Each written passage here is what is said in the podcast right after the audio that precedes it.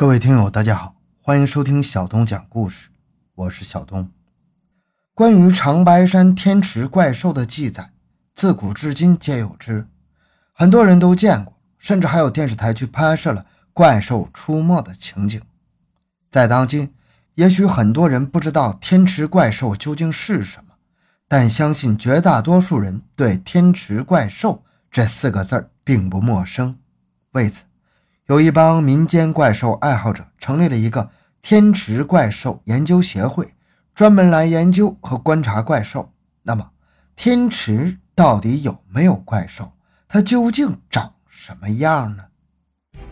发掘奇闻，寻找真相，更多精彩，请关注同名微信公众号“小东讲故事”。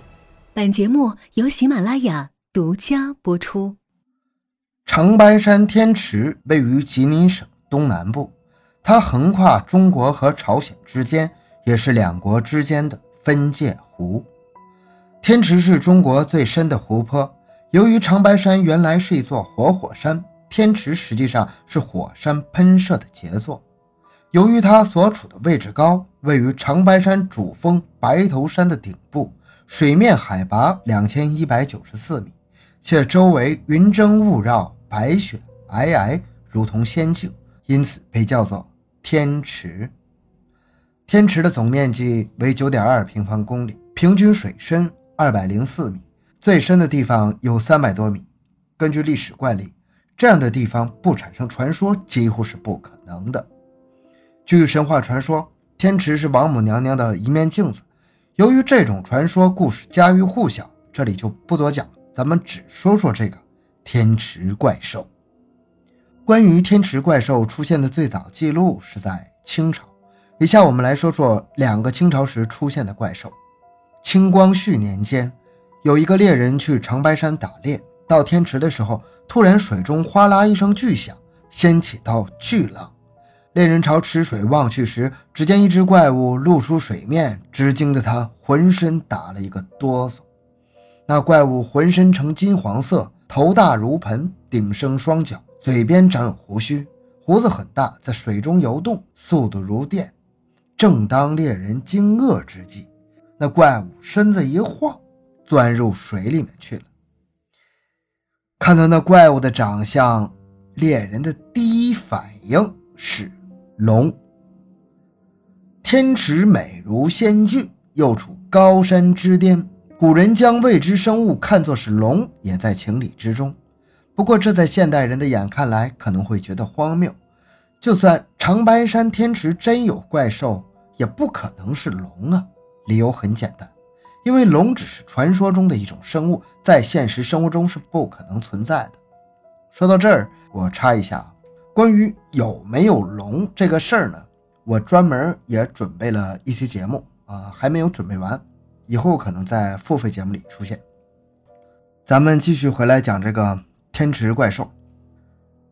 可这世上没有绝对的事情。如果说第一次是眼花看错了，那么第二次呢？我们来看看清宣统年间怪兽的第二次亮相。清宣统二年，有四个猎人在长白山打猎，中午时分来到了钓鳖台，正要坐下来休息，突然水中出现一只怪物，全身金黄色。头大如斗，顶生双脚，嘴边有须，微低着头在水中游动着，好像是在吸水。由于距离有点远，四个猎人想登上一道山坡去看，可刚爬上一半，水中一声大响，回头去看时，已经不见了。这两次怪物露面，外表相差无几，都很像是龙。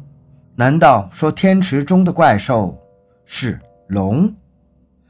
在清朝的记录中，还有一次与怪兽近身搏斗的，但所说的好像不是龙，说是在光绪二十九年，有一个叫徐永顺的人，与他的弟弟徐富顺带了两个仆人一起到长白山狩猎，途中看到一只鹿，四人一路追击，到了天池。那只鹿到了天池边上之后，本来无路可逃，众人正为此高兴，豁的一声巨响。水中出来一物，张嘴一吼，声震群山，惊天动地。徐永顺等人大吃一惊，忙不迭地往后退了几步。定睛一看，只见水上有一只七八米长的怪物，急速的往岸边游将过来。那东西体型有点像牛，身体呈棕黑色，速度极快，只一会儿功夫便已到岸边，瞪着对铜铃般的大眼睛盯着四个人，凶相毕露。突然间出现这么只怪物，四个人都吓坏了，一时间不知如何是好。这时候有一个叫做于福的仆人，悄悄的从腰间摸出把火枪，抬手就是一枪打出去。可能是太过紧张的原因，那一枪没有打中要害，而且火枪只能打一次，打了之后就得重新装填火药。枪声落时，怪兽一声怒吼，一步一步的朝岸边逼来，看那情势，要将渔夫一口吞了。渔夫拿着把空手枪，面无人色，忘了装火药，呆呆地站着，眼睁睁地看着怪兽逼近。眼看着怪兽走近，其他人想去拉他回来，已经来不及了。徐富顺大叫一声：“渔夫，快跑！”渔夫颤抖着腿往后退了两步。那怪兽通灵知道他要跑，又是一声大吼，突然纵身而起，扑向渔夫。徐福顺骂了一声，从腰际拔出六轮手枪，啪啪啪的连开三枪。虽在情急之下失了准头，但是有一枪却命中了那怪兽的腹部。那怪兽吃痛，轰的一声，身子跌落水中。不知是死了还是怕了，再没有出现。这就是清朝历史上记载的三次怪兽出没的情景，描写的都很真实。但是前两次和最后一次所提到的怪兽形状却不尽相同。难不成天池里还有很多种怪兽吗？事实上，这正是怪兽争议的焦点所在。天池位于长白山之巅，里面生存着未知生物，并不奇怪。但如果这里成为各种怪兽的乐园，那就匪夷所思了。毕竟天池只是一个内陆湖泊，而且在高山之上，湖内生物不多，那么多的怪兽靠什么生存呢？当然，这只是一种常规的推测。如果仅凭这样简单的推测就否定天池怪兽的话，无疑是武断的。我们再来看看下面一则遭遇怪兽的事件：一九八零年八月二十三日。吉林省气象局的两个工作人员在山上收集相关数据，做完相关工作之后，可能是想到下面再进行一番测试，于是从山上下来，在接近天池的时候，两人看到湖里面有东西在游动。初时由于距离较远，看不清什么东西，两人没在意，只当是水鸟之类的动物。在走到距天池三十米左右的地方时，湖里的东西跟他们已经相当接近了。当他们看清楚湖里那东西的模样时，不由得倒吸了口凉气呀，心里同时跃出四个字儿：“天池怪兽。”水里面游着的共有五只怪兽，个头都很大，特别是那头与牛头差不多大，但嘴巴却是扁扁的，有点像鸭嘴，整个身体看上去有点像狗，挺着胸，昂着头，结伴在水里。畅游。从以上怪兽出没的情形来看，我们可以总结出两个特点：一个是头大，长相怪异；二是怪兽的种类可能不止一种，而且是好几种。近年来，怪兽出现的频率呈增长趋势，也越来越受到社会各界的关注。长白山自然风景区管理局为此设置了一个“天池怪兽”展览室。将从古至今的怪兽资料收集整理之后集中展览，而且根据目击者的描述，将最常见的两种怪兽做成了雕像。其中一只像龙，浑身金黄色且有鳞片；另一只的形状则像牛，嘴巴扁扁的像鸭嘴。说到这儿，可能很多人会问：这么古怪的动物到底是什么东西？这个答案大家都想知道。可惜的是，怪兽行踪诡秘，想要看到怪兽那是件可遇不可求的事儿啊。近几年虽然有不少人看到了怪兽，但由于距离太远，相机拍出的影像不是很清楚，或者只有文字资料，没有高清照片可供参考，给研究造成了很大的困难。在国内也没人敢大胆预测那怪兽究竟是什么物体。不过，在国内没人敢揣测，国外却是有的，特别是英国的科学家。他们对现有的资料经过分析之后，得出一个结论：在说这个结论之前，咱们先说说英国人为什么对天池怪兽如此上心。众所周知，英国有一个尼斯湖，尼斯湖水怪也是举世闻名的。英国人同样也没有弄清楚水里的到底是什么怪物，见中国也出现了水怪，自然格外关注。他们在对天池怪兽的资料进行统计和分析之后，发现一个重要特征，即脖子长像龙，身上有鳞片，体型庞大。